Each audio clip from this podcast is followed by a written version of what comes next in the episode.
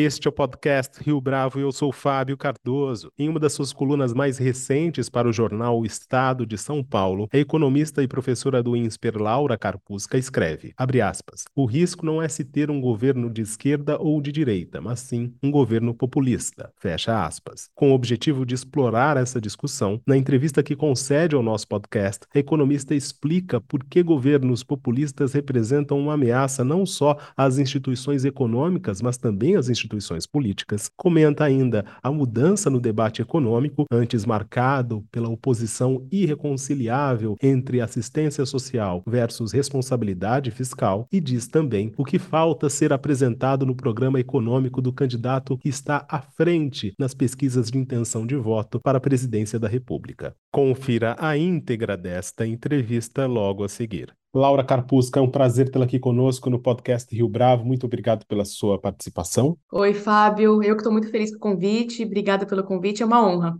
Laura, para a gente começar, a sua participação no debate público tem como principal vetor não apenas as mídias sociais, mas a sua colaboração com o jornal Estado de São Paulo. E no início do mês de agosto, ou na primeira quinzena do mês de agosto, tem uma coluna sua que me chamou bastante atenção, inclusive motivo deste convite para você falar com a gente, que é risco não é se ter um governo de esquerda ou de direita, mas sim um populista. Tomando como referência aí um pouco do debate que a gente tem assistido, ou da tentativa de debate que a gente tem assistido dos candidatos e das suas respectivas das agendas econômicas, por que é que o argumento, ou melhor dizendo, o ponto do populista ser um risco te preocupa ou te chama mais a atenção? Bom, eu vou primeiro fazer um adendo aqui antes de responder. Vou começar pelo adendo, depois eu respondo. Mas eu vou começar dizendo que eu, quando falei isso, quando escrevi isso, eu estava excluindo, claro, governos extremistas, né? Então, a motivação é porque a gente agora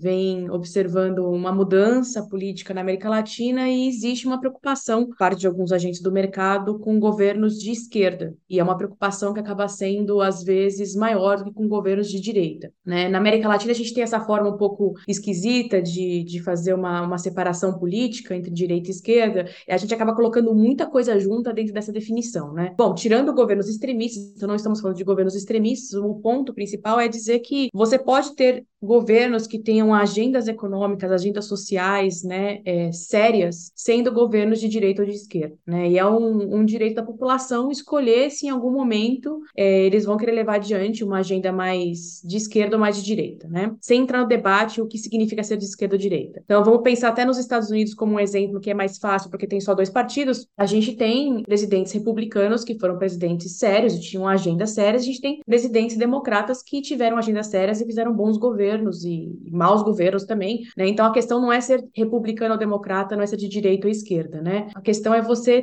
ter um bom plano de governo e você não apresentar um risco às instituições econômicas e políticas. A vinculação com o populismo acaba sendo natural de alguma forma, porque o populismo é, e até vou fazer um parênteses do que eu quero dizer para o populismo aqui, mas o populismo ele acaba enfraquecendo as nossas instituições, de alguma forma. Existe um debate aqui sobre o uso do termo populista, porque existem algumas pessoas que não gostam, porque acham que populismo quer dizer simplesmente políticos que fazem ações que são populares, né? Não, não é nessa forma que nós usamos o termo. Nós usamos o termo populismo para dizer aquele político que ele se coloca como a parte das instituições políticas, né? Ele se coloca como um representante direto do povo, como se ele estivesse acima das instituições, né? Então não é de popular, né? Ele é daquele que vem do povo no sentido de que ele não representa aquela elite política tradicional. Ele é o outsider e ele tende a fazer ações que seriam populares independentemente delas serem boas ações. Então, acho que o risco maior é de você ter governantes que desrespeitam as instituições, que reduzem o papel das instituições, que tomam ações que são populares, mas muitas vezes não vão ser boas decisões técnicas e não vão ser boas decisões para o futuro do país. E isso acontece independentemente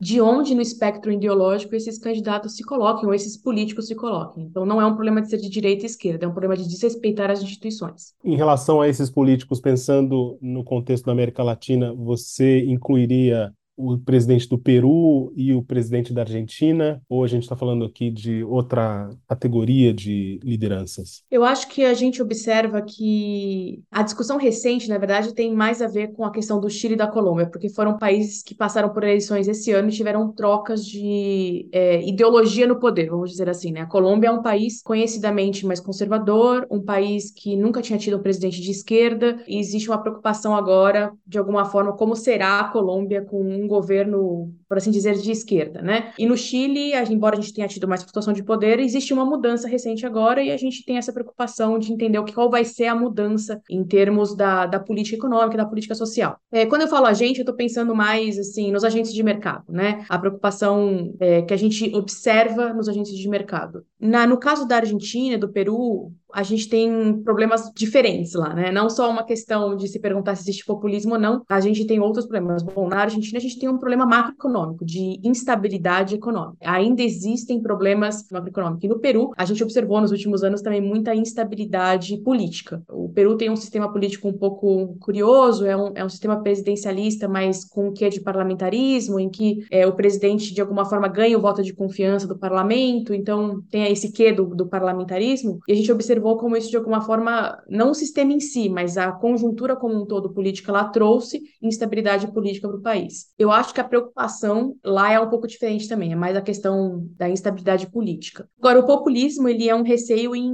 não só na América Latina, né? Ele, ele se tornou um receio, inclusive em países desenvolvidos que pareciam já vacinados contra esse problema, né? Vou trazer o exemplo dos Estados Unidos, acho que é um, um bom exemplo para a gente, mas a gente teve o presidente Trump se colocando como é, apesar de ser um representante da elite econômica norte-americana, ele se coloca como um outsider da política, ele se colocou como um, uma pessoa que não tinha apreço aos ritos políticos do país, faltou com decoro em diversas circunstâncias, desrespeitou as pequenas e as grandes instituições norte-americanas e tenta, de alguma forma, fazer um diálogo com o povo de uma forma explícita, né? não técnica é, e, e bastante simples. Então, acho que isso, de alguma forma, traz esse, esse aviso, né? essa questão de que o populismo ele não é de fato uma coisa também que só acontece nos ambientes que nós estamos aqui mais acostumados, nos ambientes latinos, né? E como é que essa dinâmica, pensando nesses países que você mencionou, sobretudo Chile e Colômbia, afeta a conjuntura de natureza econômica? Esses tomadores de decisão pela sua natureza populista, sobretudo nesses governos que você mencionou, eles tendem a causar mais estragos na vida econômica do que as lideranças que estavam no poder anteriormente? Bom, no caso da, só para a gente deixar também isso claro, né? No caso da Colômbia e do Chile, é, a gente não sabe né, como esses governos vão se comportar. Então a gente precisa ainda ver como eles, eles se comportarão. Não existe ainda uma percepção de que eles serão governos populistas pela maioria dos analistas políticos. Então acho que essa é uma coisa importante para a gente deixar claro. Se a pergunta for, de forma geral, se governos populistas causam estragos às economias dos países, acho que a gente pode dizer com bastante segurança que sim. Né? Acho que o Brasil, ele infelizmente serve como exemplo para isso. A gente pode pegar, por exemplo, a última discussão sobre os programas sociais brasileiros. A gente teve um programa social que sempre foi muito elogiado, testado por diversos especialistas, que era o Bolsa Família. Existia uma percepção de que o valor do ticket do Bolsa Família estava defasado, né? que a gente precisa precisava aumentar esse ticket, mas no período de dois anos a gente passou. Primeiro, a gente desestruturou alguns critérios do programa, ampliou a base do programa e passou de um ticket de menos de 200 reais para 400 reais, agora para 600 reais. Né?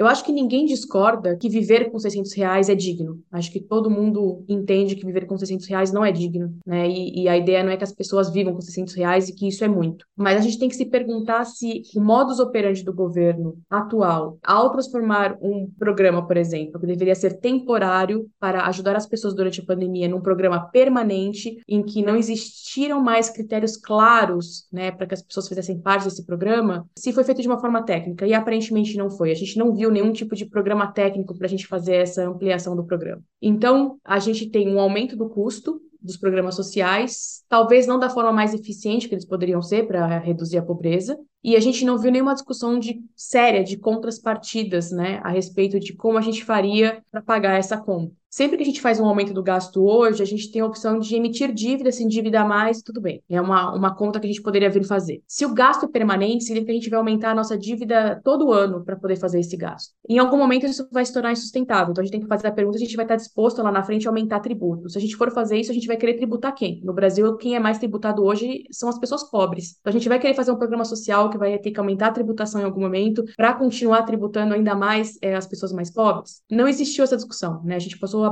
completamente batido por esse tipo de debate. Então, acho que a questão é se governos populistas eles tendem a trazer mais estragos, esse é um exemplo que sim, que a gente acabou banalizando uma discussão extremamente importante, que era a questão de uma melhoria de um programa já bem sucedido, que é o Bolsa Família, que vem já de um outro programa bem sucedido, né, que é o Bolsa Escola. A gente passou por cima por qualquer debate técnico para fazer isso de uma forma eleitoreira. Eleitoreira no sentido pejorativo da palavra mesmo, né? É, não à toa, para que pudesse ser feito tudo isso, a gente teve que, inclusive, que mudar algumas regras a respeito de mudanças de gastos em anos eleitorais, né? Não à toa isso foi feito dessa forma. Então, sim, traz um estrago grande, não só um estrago grande em termos fiscais, que é uma preocupação de muitos economistas, de aumento do custo da dívida aumento dos gastos. A gente acabou enfraquecendo mesmo, inclusive, a nossa própria instituição de fomento social. A gente hoje tem uma base pior para a gente discutir políticas públicas de combate à pobreza por causa disso. Como você avalia, agora em 2022, a discussão em torno dos programas de assistência social? O que eu acho que existe hoje, achei muito legal a sua pergunta, é que eu acho que existe uma normalização da discussão de programas sociais. Eu acho que existe uma certa, não sei nem dizer como, como dizer isso, mas assim, uma certa vergonha de se falar em programas sociais por parte de alguns economistas que queriam ser tidos como economistas sérios do ponto de vista fiscal. E o Brasil está um pouco atrasado nisso, mas acho que no mundo hoje os economistas percebem que não existe mais uma discussão sobre, ah, a gente tem que deixar o bolo crescer para depois repartir. Lutar contra a miséria, lutar contra a a pobreza é um problema fundamental e um problema anterior a qualquer outro, né? Então acho que existe essa discussão já mais bem estabelecida no mundo econômico e acho que o Brasil começou a chegar lá. Né? Acho que a gente começou a perceber que, de fato, desigualdade extrema não é só uma violação de direitos fundamentais humanos, mas também é um empecilho à eficiência, que sempre foi essa discussão dos economistas, né? Por que, que você espera o bolo crescer para depois repartir? Porque repartir antes vai reduzir a eficiência do país e você nunca vai ter uma, um bolo que cresce, né? A gente já sabe que isso não é verdade, a gente sabe que, na verdade, desigualdade extrema reduz a eficiência. Então, acho que, de alguma forma, o debate mudou, sim. O debate mudou porque eu acho que existe um menor acanhamento das pessoas. As, as pessoas não precisam se desculpar mais. Ah, eu sou a favor da assistência social, mas também sou a favor de responsabilidade fiscal. Né? Eu acho que as pessoas entendem que essas coisas podem caminhar junto. É só você ter uma equipe técnica, ter é, estudo de é, impacto de políticas públicas, mensurar, depois que você faz um programa, quais foram os resultados que você teve naquele programa, estar aberto a fracassar. Você pode fazer uma política pública com a melhor das intenções e essa política pública ser um fracasso, e você tem que ter uma equipe técnica que vai estar disposta a comprar essa briga política. Então, eu acho que, de fato, a discussão mudou, sim. Ela mudou porque eu acho que o grupo econômico brasileiro caminha agora para o grupo econômico global de, de entender que, que a desigualdade é um problema anterior mesmo. E você enxerga algum tipo de contrapartida nas outras campanhas, para além da administração Jair Bolsonaro, nas outras candidaturas, uma tentativa de retomar a seriedade desse debate em relação a programas sociais, por exemplo, a provável renovação do auxílio? Como é que você analisa isso, Laura? Deveria ser ao contrário, né? Mas em período de eleição é sempre curioso olhar os programas dos candidatos, né? A gente sempre encontra muita coisa que os próprios candidatos falam, não, mas isso está no programa, a gente vai de alguma forma rever isso depois. Então acaba ficando um pouco etérea a discussão do que de fato os candidatos propõem e colocam à mesa, né? É sempre importante pensar quem vai ser a equipe econômica, quem são os conselheiros desses candidatos. Se a gente for olhar, por exemplo, o que está no programa mesmo, a gente tem algumas propostas que foram feitas pelos candidatos, né? Então o Ciro, ele tem um, um, um programa de governo que eu diria que é bastante claro. Alguns eleitores podem gostar, outros não, mas existe um programa claro. Ele publicou um livro com as ideias dele de programa de governo, então quem quiser de alguma forma debater o que ele pensa, tá lá, tá escrito, né? E ele trouxe a discussão da renda universal. Então, em, em termos de programas de combate à pobreza, o Ciro foi bastante explícito em, em trazer essa questão da renda universal. Existe um debate importante na academia hoje, né, entre os economistas, sobre esses programas de renda mínima universal, dizendo que eles são excelentes do ponto de vista da segurança social eles acabam sendo apenas bastante custosos, porque todas as pessoas ganham a renda mínima universal, a renda mínima, portanto, ela é universal, e a pergunta é se a gente, por exemplo, num país como o Brasil, que é um país pobre, teria dinheiro para sustentar tal programa. Né? Se a gente for pensar no programa Bolsonaro, existe uma inconsistência interna, porque o Bolsonaro diz que retomaria o Auxílio Brasil por 600 reais é, para o ano que vem, mas ele não está no último projeto de lei que foi discutido. Então, acho que eh, ainda faltaria um detalhe aí para a gente entender exatamente qual é a ideia desse, desse governo atual. Acho que o, o, governo Lula, dentro do que foi falado também na mídia, que a gente conseguiu ver programa de governo, também discute a manutenção do Auxílio Brasil. E se tem uma outra coisa que eu achei que foi interessante, foi no programa da Simone Tebet discutir uma melhoria do cadastro único, que é o nosso cadastro que a gente utiliza para poder monitorar os programas sociais. Né? Então, o, o time econômico da Simone tem um foco em melhorar a eficiência do cadastro único para conseguir focalizar mais os programas sociais. Eu acho que essa é uma discussão importante, né? E ela vai além da discussão de alguma forma populista, porque você ficar discutindo se vai, ah, vai manter ou não o auxílio de 600, né? É, tudo bem, agora é uma situação difícil mesmo para o próximo governante ir lá e tirar esse auxílio, mas o que, que a gente pode fazer mais? A gente quer fazer um programa de renda mínima universal, a gente quer ter programas focados, como é que a gente vai fazer um estudo desses programas focados? Quem que tem que ser atendido, né? Eu acho que os candidatos, de alguma forma, têm discutido isso mais no âmbito do Auxílio Brasil, e talvez quem tenha trazido um pouco mais de discussão tenha sido o próprio Ciro mesmo e a Simone. O que falta na apresentação dos projetos dos candidatos postulantes à presidência da República? Me refiro aqui aos projetos da agenda econômica. Bom, eu acho que no caso do presidente Bolsonaro, como ele é o incumbente, a gente poderia pensar que o projeto econômico dele é uma continuidade do que a gente já observa. Então, vou deixar isso de lado. E, bom, até porque no caso do governo Bolsonaro existiu uma descorrelação muito grande entre o que seria um plano supostamente econômico e o que foi realizado na prática. Então, acho que a gente pode observar a prática e usar ela para inferir sobre o futuro de uma forma melhor do que seria qualquer discurso vindo do presidente ou da sua equipe econômica. Agora, em relação, vou pensar aqui no que seria no, no presidente, no ex-presidente Lula, que é, é o, o favorito nas pesquisas hoje, eu acho que no caso do, do ex-presidente seria muito importante ter uma definição de equipe econômica. É, o projeto econômico do PT, e aqui vou fazer um, um alto jabá, mas eu fiz também uma outra coluna sobre isso. O projeto econômico do PT tem diversas páginas, diversos pontos, coisas interessantes, coisas não muito interessantes, coisas que às vezes podem até parecer não fazer parte do mesmo projeto de governo. Dá para ver que foi um projeto que foi pensado a muitas cabeças, escrito a muitas mãos, né? Então acho que a pergunta é quem que de fato vai liderar né, uma, uma agenda econômica num possível governo Lula-Alckmin? Né? Eu acho que essa é a principal dúvida. Então, o que faltaria é a gente entender do principal candidato nas pesquisas eleitorais hoje, de fato, qual que vai ser o norte. É, eu acho que eu, eu consigo entender a estratégia de ser evasivo, mas eu acho que hoje a gente precisaria ter um pouco mais de detalhes. Acho que seria interessante. Nos Estados Unidos, Laura, a administração Biden tomou uma decisão bastante chamou muita atenção na semana passada em relação ao pagamento das dívidas é, estudantis. E essa é uma questão de ordem já faz alguns anos nos Estados Unidos. Aqui no Brasil, a gente teve não algo semelhante, porque a dívida não era tão alta, mas enfim, o governo Bolsonaro, inclusive, alardeia esses números em relação aos créditos estudantis. Eu queria que você dissesse para a gente por que é que essa agenda relacionada ao ensino superior, que aparentemente é tão particular no país, tem sido uma referência, um, um ponto de, de debate mesmo entre as candidaturas, porque a administração do PT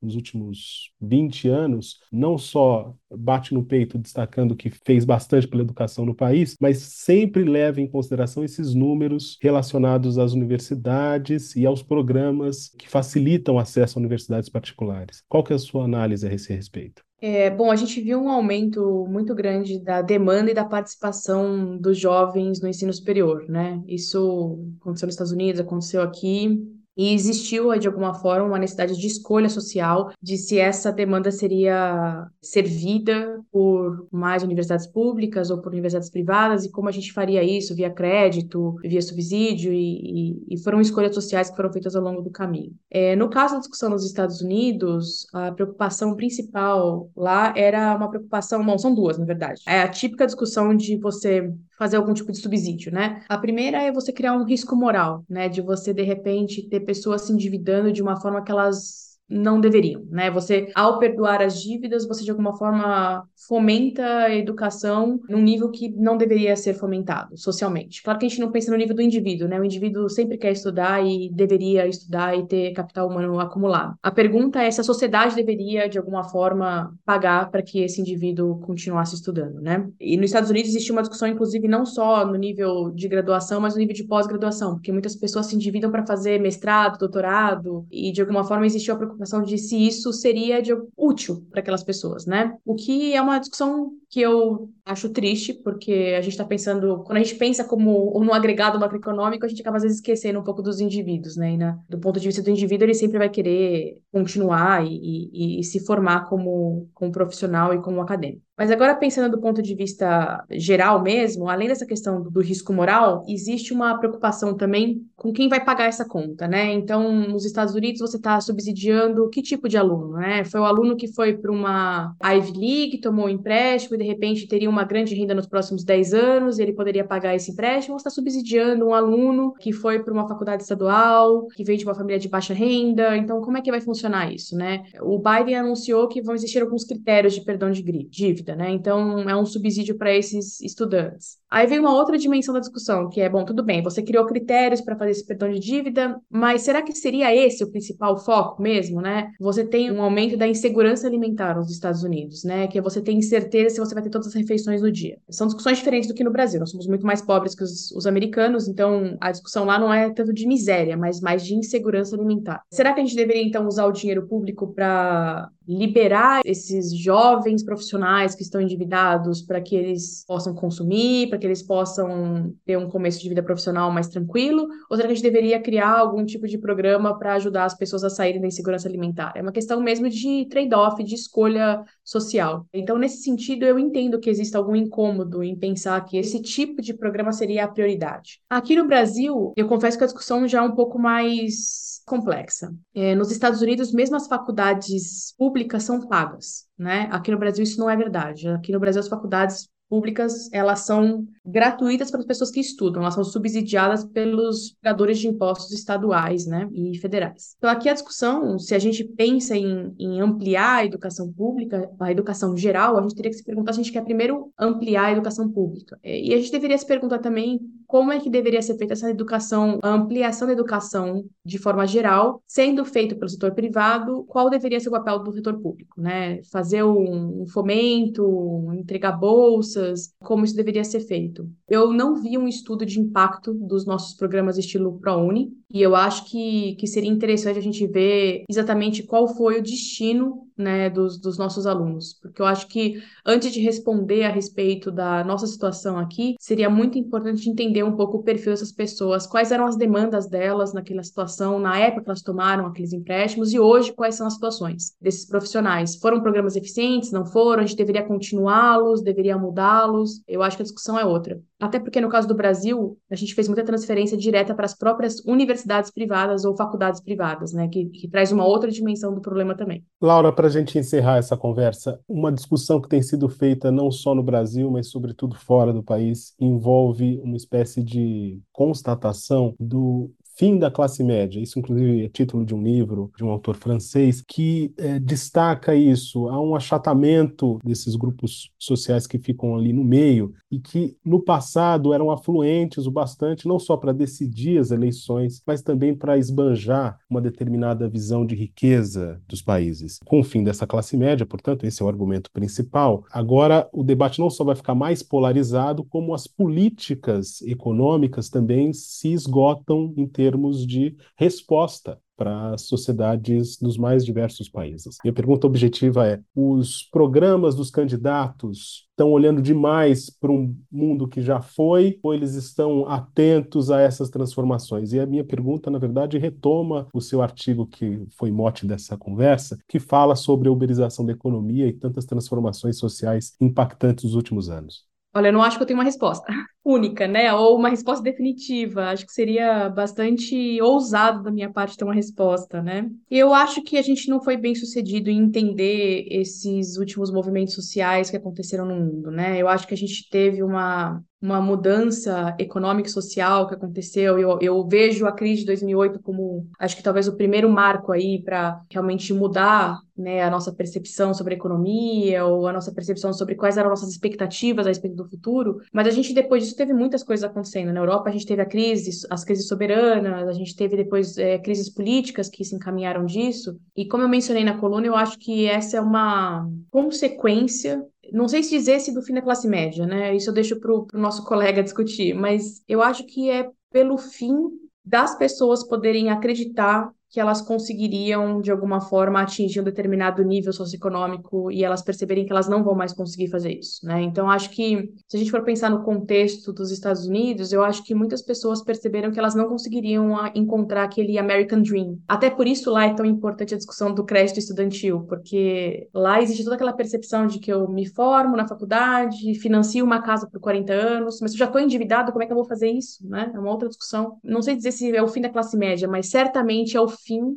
de uma era em que a maioria de nós achava que era possível ascender social e economicamente. E eu acho que a gente foi observando essas transformações nos últimos anos, nas últimas décadas, e os governos fracassaram em endereçar políticas econômicas que pudessem, de alguma forma, cuidar das pessoas que estavam do lado perdedor das mudanças que acontecem nas últimas décadas. Se você tem expectativas frustradas, você tem uma segurança social baixa e você diminui a sua expectativa também em relação ao futuro, você é um insatisfeito né? E se você é um insatisfeito, de alguma forma, você vai é, gamble for redemption, né? Você vai se tornar mais suscetível a, a apostar em alguma coisa diferente politicamente, né? E você vai abrir espaço para populistas, você vai abrir espaço para outsiders que de repente não vão trazer alguma coisa verdadeira para a mesa política, vão simplesmente ser aventureiros políticos, né? Então acho que de alguma forma isso está relacionado. Talvez o nosso colega tenha visto isso como o fim da classe média, eu vejo isso como o fim de uma era em que a gente achava que era mais